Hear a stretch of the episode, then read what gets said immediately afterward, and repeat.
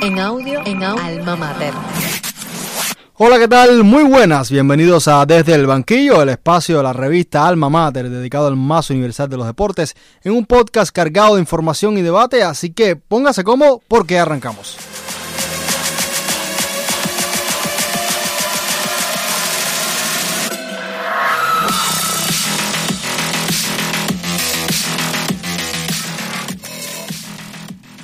Como les decía, tenemos un programón cargado de información y debate que tengo el placer de compartir hoy solamente con Mauro. Hoy somos solo tú y yo. Vaya reto, ¿eh? Sí, sí, sí.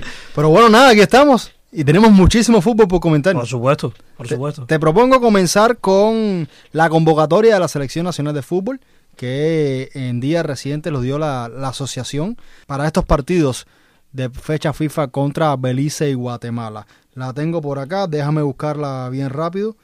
Eh, en la portería estará Sandy Sánchez, Nelson Johnson, defensores Yacer Piedra, Carlos Vázquez, Modesto Méndez, Darío Morejón, Yuri Pérez, Almen Núñez, Osner Ramos y José Luis Corrales.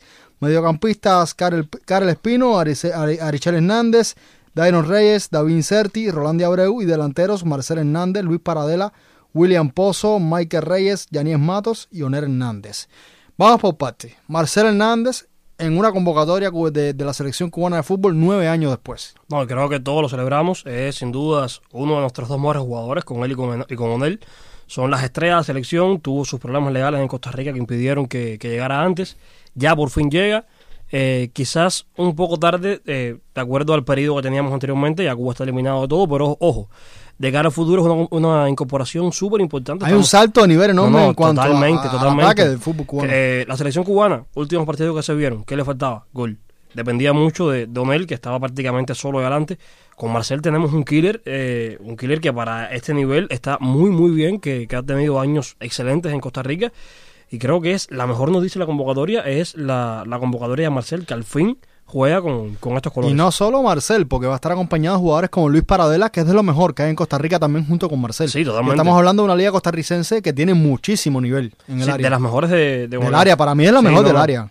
Bueno, con- después de México, Mm, está ahí, ahí, está ahí. Ah, ahí. ahí, El fútbol de Costa Rica ha cogido mucho Sí, nivel. sí, no, ha levantado muchísimo. Sin dudas, está, o sea, en Comacafo para mí está MLS, Liga MX y Costa Rica. Muy, muy buena noticia esta. Ahora, Yacer Piedra, Onel Hernández, Jorge Luis Corrales. Siempre que, y, nos repetimos, pero es que vamos a lo increíble. son jugadores que no van a estar porque están lesionados y lo incorporan a esta convocatoria. Una locura total. Yo creo que es una convocatoria que se explica eh, de estos jugadores eh, para hacer grupo, para integrarlos en el grupo. Es, Onel, por ejemplo, ha tenido cuántas participaciones, cuatro, cinco, no más. Quizás para hacer grupo, para entrar en dinámica de selección, es la única explicación que le veo. Pero es que se va a operar, no va a poder ni siquiera viajar en caso de Onel. Es una cosa que, que- Luis Corrales no pudo terminar ni siquiera la pretemporada no, con y, el que, y Tulsa. que vamos sin lateral izquierdo. Exacto. que- Porque esa plaza eh, de Jorge Luis Corrales, Claro. eh, vamos, es que no tenemos a nadie. Sí, claro, porque lo hablábamos antes de hacer el, el programa. O sea, Yacer Piedra y, y Onel se pueden suplir. Hay, hay piezas para Exacto, suplir. en, en ese mismo equipo. Pero en la posición, en el lateral izquierdo, no hay nadie. No hay nadie. No hay O sea, nadie. Yo digo, en la Liga Nacional, de ese equipo, alguno tiene que haber que juega por ahí, con cierto No, no, nivel. pero es que claro, o sea, esta es una oportunidad para traer a esos futbolistas que están en la Liga Nacional. probarlo. Y encima no nos jugamos nada. Exacto. Tampoco hay que apurar a nadie. No nos Porque, jugamos absolutamente porque la nada. opción de, de Pablo Elier ha sido, por lo general, traer a volantes ofensivos jugar de lateral izquierdo. Que no me parece la solución. Exacto. O, o hace un cambio de sistema y juega con tres centrales, cosa que no ha hecho nunca. No ha hecho nunca. O sea, o poner, la gente decía, no, poner a Morejón por ahí, pero es que Morejón juega mejor de Exacto. lateral derecho que de lateral izquierdo. Exacto, sería, sería eh, limitarlo muchísimo y readaptarlo a algo que no le hace falta, porque en realidad pierde mucho. Y Morejón lo que tiene que hacer es entrar en dinámica lateral derecho, que sea el lateral derecho referencial de la selección. Eh, es una cosa, es un despropósito realmente. Uno, ¿cuántos años llevamos jugando fútbol? Diez años llevamos, más quizás. ¿Cuándo has visto que una selección convoque cuatro lesionados? No, y es que es una selección que no se juega nada, que es una oportunidad no para hace tú probar exacto, figuras. y que no hace falta apurar, a nadie. Claro. Luego está el caso de- de Apasteguilla, el delantero San Marino, que no está convocado, no, no sabemos por qué. No sé en qué estado físico estará, no sé si, si, si dejaron de contar con él. ¿No crees que no cabe, o sea, que, que con lo que hay no cabe? Bueno, hay un Onel Hernández lesionado, que es una plaza delantero, Sí, que, claro, que puede claro. ser Joel Apasteguilla, Claro. y que es un delantero que no cabe. Eh, juega en San Marino, ha jugado Champions, ha sido el único cubano que ha jugado fase previa de Champions League. eh, es un delantero con cierta calidad. eh, no ha estado bien cuando ha jugado con la selección cubana, pero creo que hay que llevarlo. Me parece que, más en las condiciones estas, donde tenemos tantos lesionados. Ahora, Belice y Guatemala son equipos que creo que, que nos va a poner a prueba. Sobre todo Guatemala. Sí, sobre todo Guatemala. Eh, vamos a ver el nivel de la selección cubana. De nuevo, esta selección está a prueba todo el tiempo, porque entre que juega poquísimo y cuando juega, pues Pasan cosas como estas. pasan cosas como esta, entonces es difícil probarlo. Entonces, si siempre dan los mismos y no se prueba más nadie, ¿cómo vamos a crecer el, talento interno? O sea, está perfecto traer jugadores de fuera. Eso es mar- maravilloso. Venimos pidiéndolo hace años. Yo, pero, no- yo sinceramente no lo no veo mal, porque al final si son estos, son estos. Y ok, lo que sí, pasa pero vas a tener cuatro lesionados. es, es lo que pasa, que siempre hay, una, hay una- un pero y una pega a una convocatoria cubana, ya sea porque no se juega el partido o ya sea porque pasan estas cosas que son Es incomprensibles. que realmente. vamos de lo sublime a lo ridículo. Vamos de no convocarlos nunca a convocarlos eh, hasta cuando no hay que convocarlos. Es que no hay manera de salvar a esta asociación de fútbol de Cuba. Esto no es serio. No, es un desastre. No es serio. Es un no es serio. Ninguna selección del mundo convoca a tres futbolistas que se sabe, no es que están en duda, es que Es se que sabe no que no van a jugar. Es una cosa increíble. El problema es que eh, no- nos hemos acostumbrado para mal a cada vez que hablamos de la selección cubana tener 5, 6, 7 críticas, pero desastrosas. Cosas que no, no son cosas normales, que entran dentro de lo mal de la normalidad del mundo. Si no son cosas tan anómalas que, que, que uno ve cuántas selecciones hacen eso. Oye, Argentina, ni a Messi convoca lesionado, chicos. Entonces, eh, al final puede costar caro porque eh, se lesiona a Onel Hernández, por ejemplo, en el viaje o empeora porque vale que no van a jugar. No, yo pero- creo que no va a viajar. Onel No, ni que- siquiera va a viajar. Y, se- y a José Luis Corrales tampoco debe viajar. Que no juegan, entiendo, no juegan en entiendo. clubes serios, no juegan en la Habana Fútbol Club, que, que también es manejado por la federación.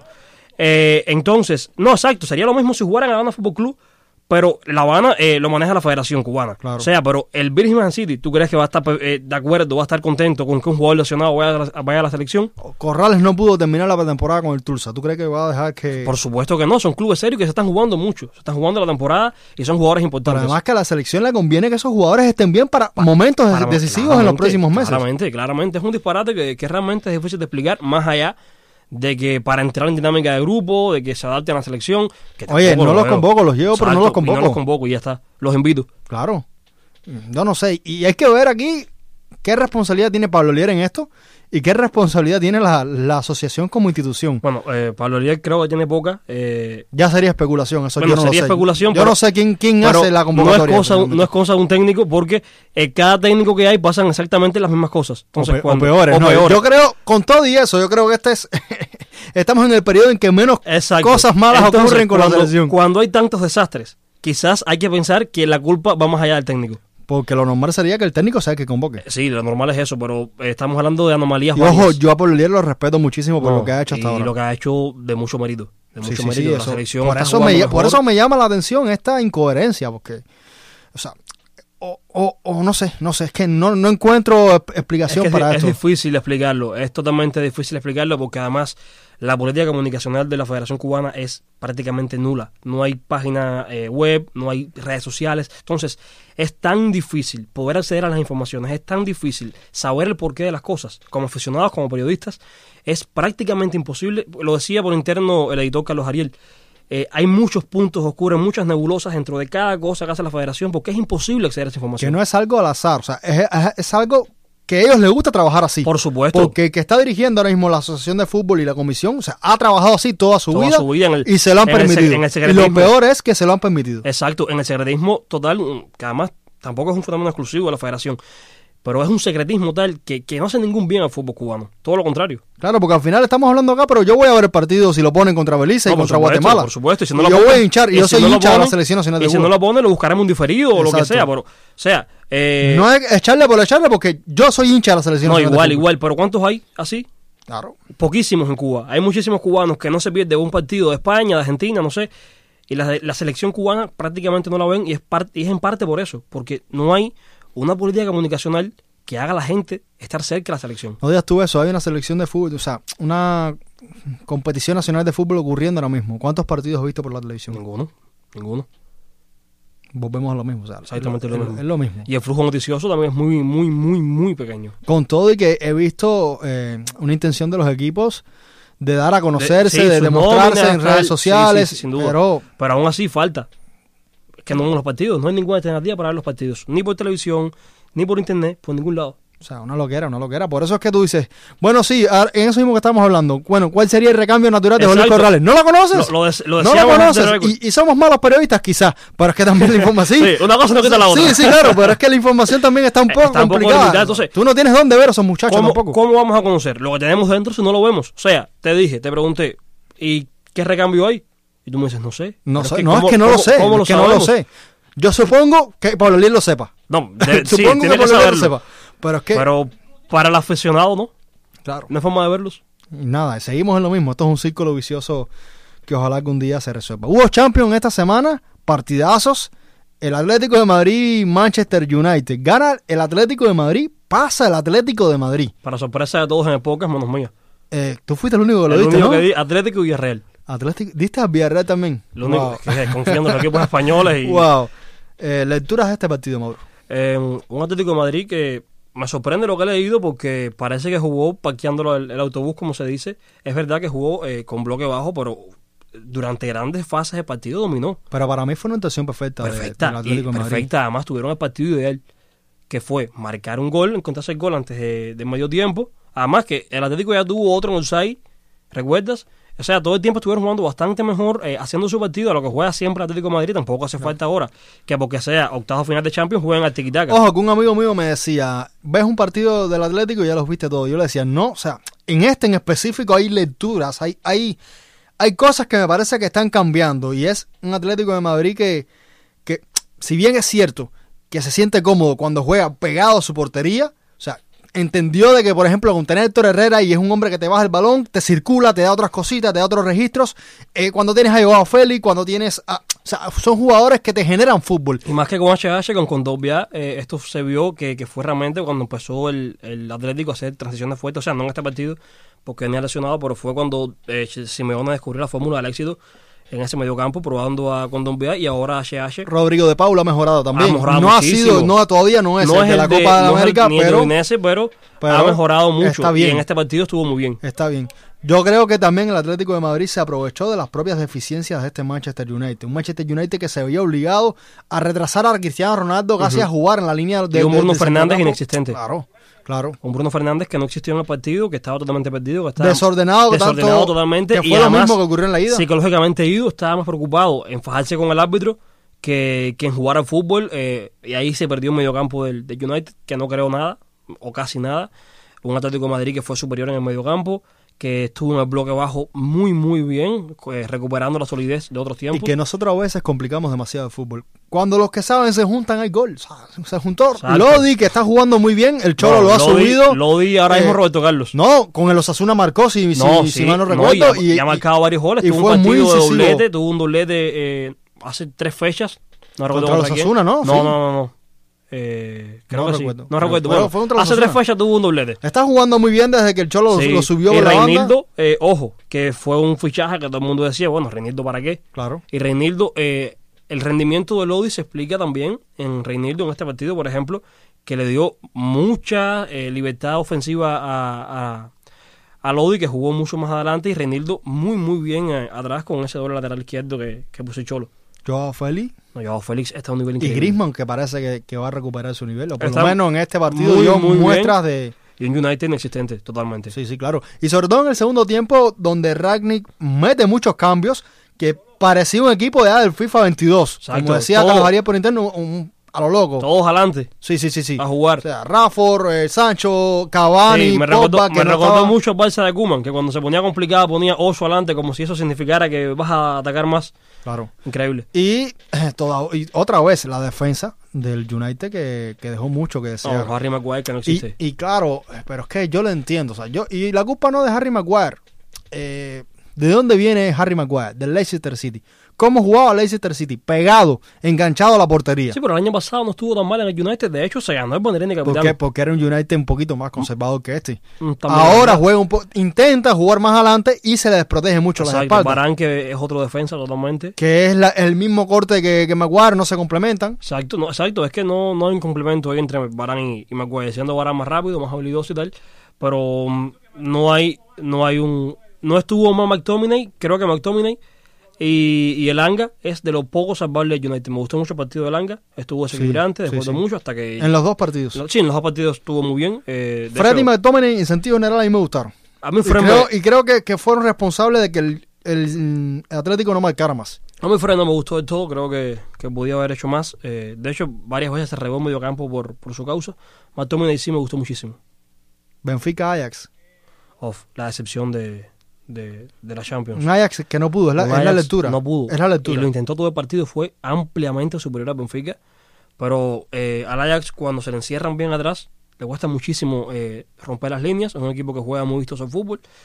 Eh, respeta muchísimo el balón, pero cuando falta el gol, ¿sabes? A veces falta ese punch de los grandes, que el Ajax no lo tuvo. Benfica que hizo su partido, que aguantó. Benfica que fue a buscar el partido. Exacto, y eh, supo sufrir, aguantó atrás en su momento, con bloque bajo, hacía mucho daño a las contras, se encontró con el gol y de ahí nadie lo movió. Y un Onana que dejó mucho que desear también, creo. Sí, en en la jugada sobre todo. Em, tampoco, tampoco creo que yo con Onana sea el portero que todo el mundo pinta. A mí Onana No, es que, es que viene de, de dos temporadas que no fueron Eh, malas que- realmente. Sí, bueno, también tuvo problema con el doping, que estuvo suspendido 10 meses, que eso también, desde que volvió no ha vuelto a ser el mismo. También 10 años, 10 meses de parón Es, muy difícil recuperarse. Es muy difícil recuperarse. Eh, pero bueno, es un Ajax que decepciona. Eh, todo el mundo daba en las quinielas que pasara por encima del Benfica. Eh, que estuvo cerca, estuvo cerca, un 2 a 2 en la ida. En la vuelta fue bastante mejor que el Benfica. Pero bueno, el fútbol no gana el mejor del partido, sino el que más goles meta. No, y un Benfica que, que, y estas pocas veces ocurre, ¿no? Llevar eh, tu ritmo de competición de liga, llevarlo a Champions. Y el Benfica, eh, eh, en parte, está aquí porque ha mejorado muchísimo en los últimos meses. Sí, no, desde la salida de José Jesús, el está jugando a otra cosa, un fútbol un poquito más propositivo. y con problemas internos muy serios. Sí, sí, que sí. está en riesgo de descenso y todo Eh. por problemas administrativos. Eh, ojalá que, que no pase nada, porque es un grandísimo club que a todos nos encanta. Y que todos ahora querrán que le caiga. Ah, es la es la perita en dulce de- del, del sorteo, todo el mundo lo va a querer. Pero bueno, lo cierto es que el Ajax no pudo. No pudo esta vez y es una lástima porque a mí me gusta muchísimo Sí, este, este además club el fútbol que propone el Ajax siempre vale la pena verlo. Es un equipo que... Y ojo, es un club serio porque, y también está bien que sea la, la liga holandesa y todo lo que tú quieras, pero era el, el club menos goleado en Europa. Vamos, arrasando, tenía cinco goles en contra, seis goles en contra, así. Y con todo y que sea liga holandesa. No, no, pero eso en todas las ligas sí, sí. es mucho mérito. Es una salvajada. Una salvajada. Es una salvajada. Te propongo hacer una pausa, Mauro, y enseguida regresamos. Vale. Desde el banquillo, un clic de entrada al universo fútbol.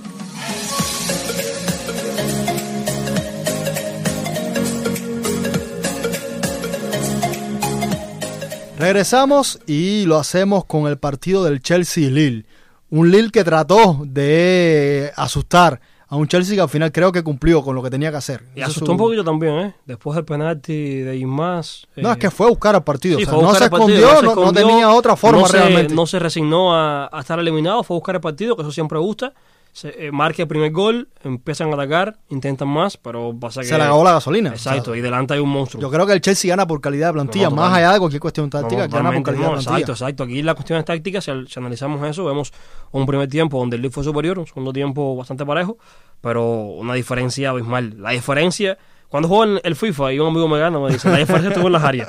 Sí, y tal cual, la diferencia estuvo en las, en, en las áreas. Eh, un Chelsea que las que tenía las metía, que generaba mucho peligro. El Leeds llegaba, llegaba, llegaba, intentaba hacer más, pero es que mm, hay mucha calidad enfrente, es muy difícil. Un Chelsea también que llega condicionado por todo lo que está sucediendo eh, a nivel institucional a su alrededor con las sanciones, que no se sabe qué va a pasar con este club. Yo creo que hay mucho mérito de Tuchel en mantener a los futbolistas No, enfocados, totalmente. porque no nos engañemos, esto influye. No, por supuesto, por supuesto. Además que no estamos hablando de cualquier problema externo. Estamos hablando de un problema muy grave eh, que, que, que hace sucumbir las mismas bases del club e incluso Es que las estamos hablando de que posiblemente de ya no, condiciones salariales no, estamos hablando de que posiblemente ya no se pueda contratar a más nadie. Exacto, exacto. Y los jugadores que no han renovado eh, no pueden renovar hasta que no haya un nuevo Y propietario. que a lo mejor no, te- no tengan cómo y viajar. que, y que a lo mejor dentro de un mes no puedan ganar más dinero Una eh, y no puedan cobrar sus salarios. Entonces son cosas que afectan mucho y creo que Tuchel ha mantenido la, la plantilla cohesionada y hasta el momento han ganado todos los partidos. eh, Hoy leí que han incluso un rumor de que podías irse al Manchester United si el Chelsea en definitiva tiene que, que, que cesar su contrato. Sí, es que, es que aquí, hay, lamentable. eh, aquí hay una nebulosa muy grande porque, ¿sabes? La información es muy reducida, entonces abundan muchas fake news. Eh, claro, todos los No, medios... lo que te digo era de Transfermarkt, que por lo general son... son Sí, no, serios. que son muy serios, Es, es pero- un rumor, ojo, es un rumor todavía. Eh, pero eh, al final son cosas que, que, que, más allá de los jugadores. eh, y es una situación muy muy muy crítica para, para el Chelsea. eh, es una nebulosa. Y un Chelsea que viene de levantarse de una sanción también. Exacto, que no podía que no podía fichar, fichar. y- exacto. Y, que ganó la Copa de Europa, que, que eso le dejó un margen de, de alegría, pero eh, ahora mismo está el futuro entero eh, de- del club. bajo pero dudas. por lo menos en este partido creo que, que sin ser brillante, hizo bien su No, papel. hizo bien su tarea, hizo bien su partido. Eh, para mí sigue siendo favorito, más allá de problemas externos. Eh, hay que ver qué tal el, el futuro, qué depara el futuro. Eh, se especulaba antes de este partido que no pudieran viajar a Francia a disputarlo. Hay que ver. eh, Ahora están hablando de que no podrán tener aficionados en sus estadios. Exacto, estadio vacío, ya no pueden vender más entradas. O sea, que solo pueden ir los socios de, del club que compraron sus entradas antes de, de, de empezar la temporada. Es una situación muy compleja, muy triste, eh, que al final están pagando los aficionados y los jugadores del club. Eh, ¿Te parece este equipo? Tú decías que eras uno de los favoritos, pero realmente te, te parece el equipo sólido eh, con el que empezamos la temporada. No, sin duda es que no. Han pasado muchas cosas eh, deportivas y extradeportivas. O sea, sigue Eh, siendo muy buen equipo, ¿eh? Eso no, me queda duda. Muy buen equipo, pero aquí hay una cosa que, que en, en dinámicas de grupo, cuando Sobre pasa... todo con la llegada de Lukaku. Exacto. En dinámicas, en dinámicas de grupo, cuando pasa algo así de fuerte como lo que está pasando en el Chelsea, eso eh, pasan dos cosas. O divide increíblemente a, a la plantilla, O te fortalece. o hacen una piña, se fortalecen y ahí pueden encontrar una, una, un gran empuje para, para lo que viene. Que de hecho me encantó la declaración de Tuchel donde le preguntaban, bueno, si no pueden viajar, ¿qué van a hacer? Decía, nada, yo alquilo un van y, mi- Y yo manejo y nos vamos. Además, eh, creo que los jugadores de Chelsea todos pueden financiarse un viaje a, a cualquier parte. Claro, lo que no es lo común, habría que No- ver no el común, compromiso. Claro, habría, habría que ver el porque- compromiso que tienen con el club. Y claro, salvando las distancias, y ahora hablaremos de la Juve, era la Juve aquel del, del Calciopoli que, que se fue a segunda Exacto. división y todos los que eran ídolos del club se fueron. se fueron. Y salvo Buffon Bueno, y bueno, alguno hubo, más. hubo algunos del Salvo- Piero, del Piero, Buffon, la vuelta de Shams a, a- a director técnico que, que salvaron al club. Vemos en el Derby County ahora mismo un equipo que está en una situación muy, muy grave. Con Rooney, ¿no? con Rooney a punto de la desaparición, con problemas económicos muy serios, que hay jugadores que no están cobrando, Rooney no está cobrando. Pero esa es la excepción de la regla. O sea, eh, no esperemos, no esperemos, ojalá que no ocurra, pero no esperemos que pase algo así con Pero el si en el. Derby County eh, pudieron hacer dinámica de grupo y que lo tienen muy difícil en la permanencia, pero están haciendo todo lo posible y está haciendo un gran papel. Un equipo que empezó con menos 20 puntos la liga. Pues, 20 negativos no es cosa de juego. Y están y ya están en, en- mirando a- a- al último puesto para la salvación. Y al final han logrado eso, Rooney. La cohesión del grupo en pos de un objetivo. Ojalá, ojalá que sí. Y Tuchel, sí. y Tuchel lo está haciendo muy, muy bien desde el punto de vista psicológico y anímico. Y yo creo que, que hasta cierto punto la Premier debería ayudar a- al Chelsea, porque al final es una de sus principales marcas dentro de la Sí, lo, competición. lo intentará hacer o, o no, no lo sé. Pero, Debería, pero es un tema, es un, pero es un tema que, que, que va más allá de, de lo deportivo, es un tema político.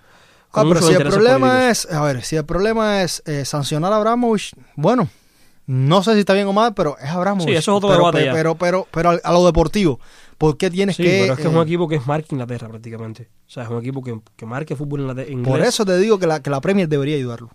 Porque junto Tampoco- al Manchester City, junto a, al United, al Tottenham, son de los grandes de, de- de- de Inglaterra. También están flexibilizando un poco las medidas. eh, eran mucho más estrictas al, a ponerle y poco a poco han ido flexibilizando. Ojalá sigan flexibilizando porque eh, perder a Chelsea sería una lástima totalmente. ¿no? Y, y que no pueda competir a toda su capacidad en esta Champions también creo que demerita mucho el Sí, torneo. sí, sí, sin duda, sin dudas.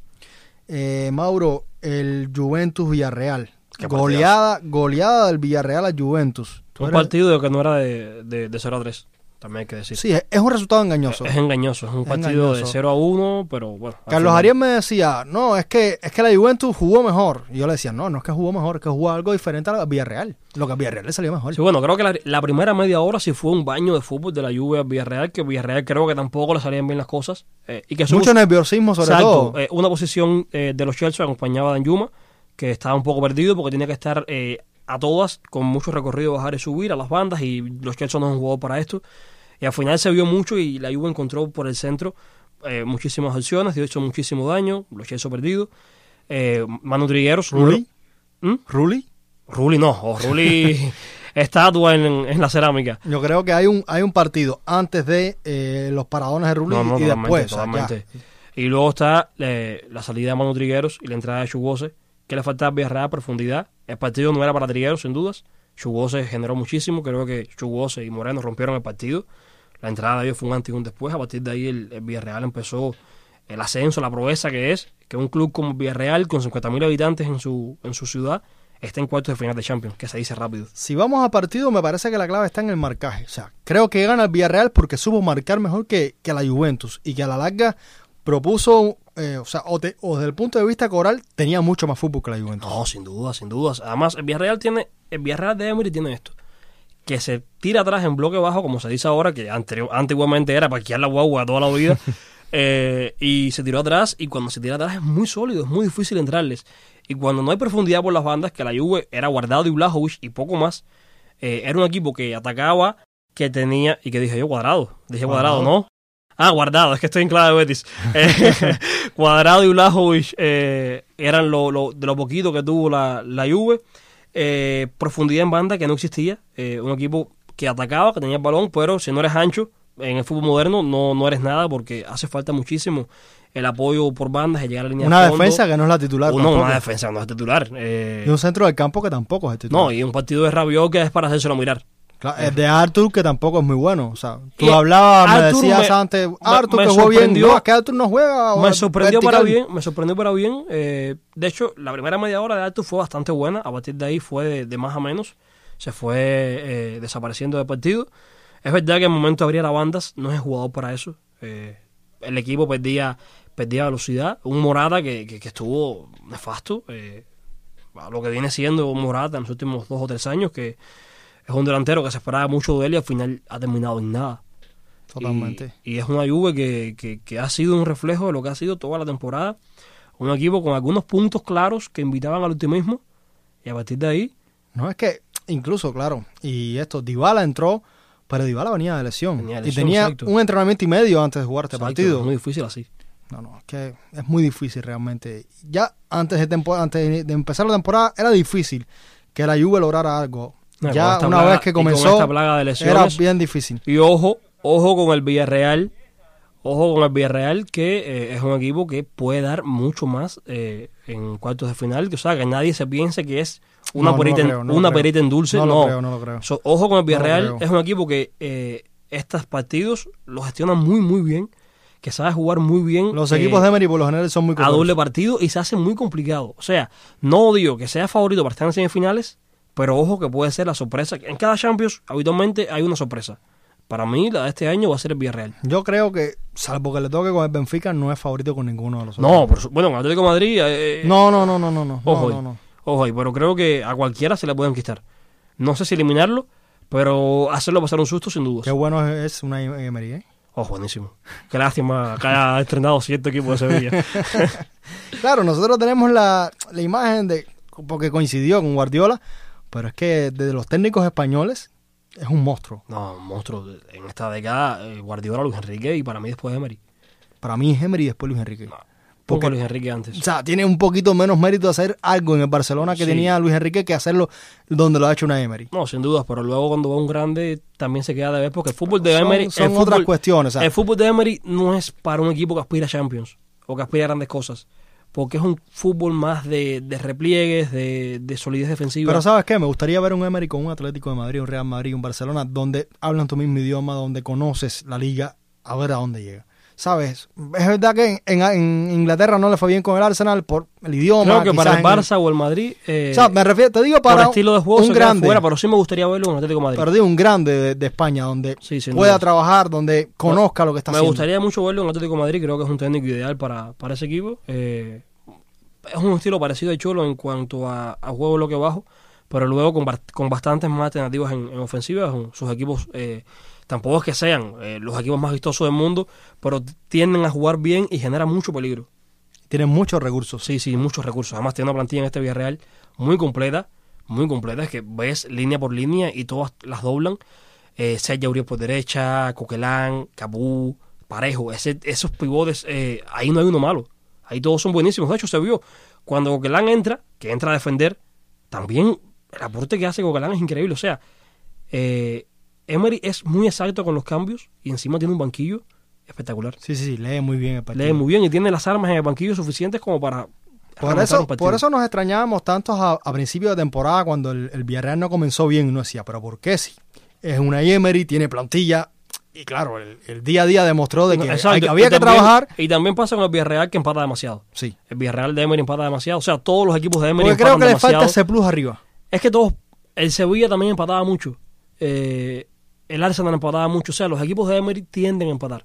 Y eso en formato de liga. Fíjate, eh, Emery con el Sevilla tuvo un noveno lugar, tuvo un séptimo lugar. O sea, siempre está más rezagado, le cuesta más en liga, pero en competiciones de knockout es eh, Sí, sí, sí. Implacable. es copero, es copero. es un técnico viejo copero. zorro de, Exacto, de- es de un este técnico tipo para de torneo. exacto, exacto. Ahora, ¿qué, qué pasa? Ahora, buenos equipos para, para los octavos de O para, para, los los cuartos de final hay muy buenos. eh, a veces siempre se quedan grandes en el camino y esta vez han llegado casi todos los favoritos. Todos los que deberían estar, Todos los que tienen que estar están. Están. Increíble, preciosos o cuartos de final van a ser. Qué bueno está la Champions. Oh, buenísimo. El Europa League mejor todavía. Tenemos clásico este fin de semana. Tenemos clásico. Clásico Barça-Madrid. Habemos clásico. Eh, 183 ocasiones que se han enfrentado. Gana el Madrid 76 por 72. Tenía que decirlo porque... Sí, si no lo hacías explotabas, ¿no? Eh, Creo que llegan en muy buen momento los dos no, y que equipos. hace nada está Barça uno por encima. Sí, Sí, pero Madrid ha ganado cinco seguidos y esto lo cambia todo. pero creo que... Y ahora llega en un momento... Más allá, claro, no es tan espectacular en el sentido de que la liga creo que todo está dicho. El Madrid... Es el clásico más atractivo futbolísticamente los últimos dos años, tres años. ¿Tú lo crees? Sí. Es que antes de eso veías siempre un claro favorito en Madrid. Mm. Veías un Barça que siempre gana diezmado. O sea, el Barça viene de comer mucho fango. Con Kuman, con Setién, con. Eh, al final con Valverde también. Y eh, se hace eh, complicado para, para el Barça todo lo que ha pasado. Y por fin, ya un clásico donde uno no- yo no tengo favorito. Yo no sé quién puede ganar el clásico. Eh, no, es que realmente un clásico siempre es muy difícil de pronosticar, pero yo, ah, Bueno, vamos, creo que antes creo decías- que, que- que el Madrid sigue siendo favorito. Antes decías Madrid, eh, te tirabas a la posición sin ningún problema. Ahora mismo. Ahora me cuido más, claro. Ahora mismo dices, quizás el Madrid. Claro, pero hay que ver también por qué no, porque ya, ya es a lo que vamos. Un clásico donde el Madrid no tiene que. O sea, sí está bien, debería ganar por los tres puntos, no, pero ya todo está tiene dicho en un colchón muy importante de puntos. Encima con el empate del Sevilla tenía 10 puntos de diferencia con el segundo lugar. Y para, o sea, es un clásico muy importante para, para el Un Madrid. clásico es un clásico y todos van a Pero, querer ganar. exacto, pero para el Barça sí tiene mucha importancia. El Barça ha jugado mucho mejor, ya está en puestos de Champions, pero aún no hay nada decidido. Puede quedarse perfectamente fuera. Está, la diferencia con, Barça, con Betis y Atlético es muy corta.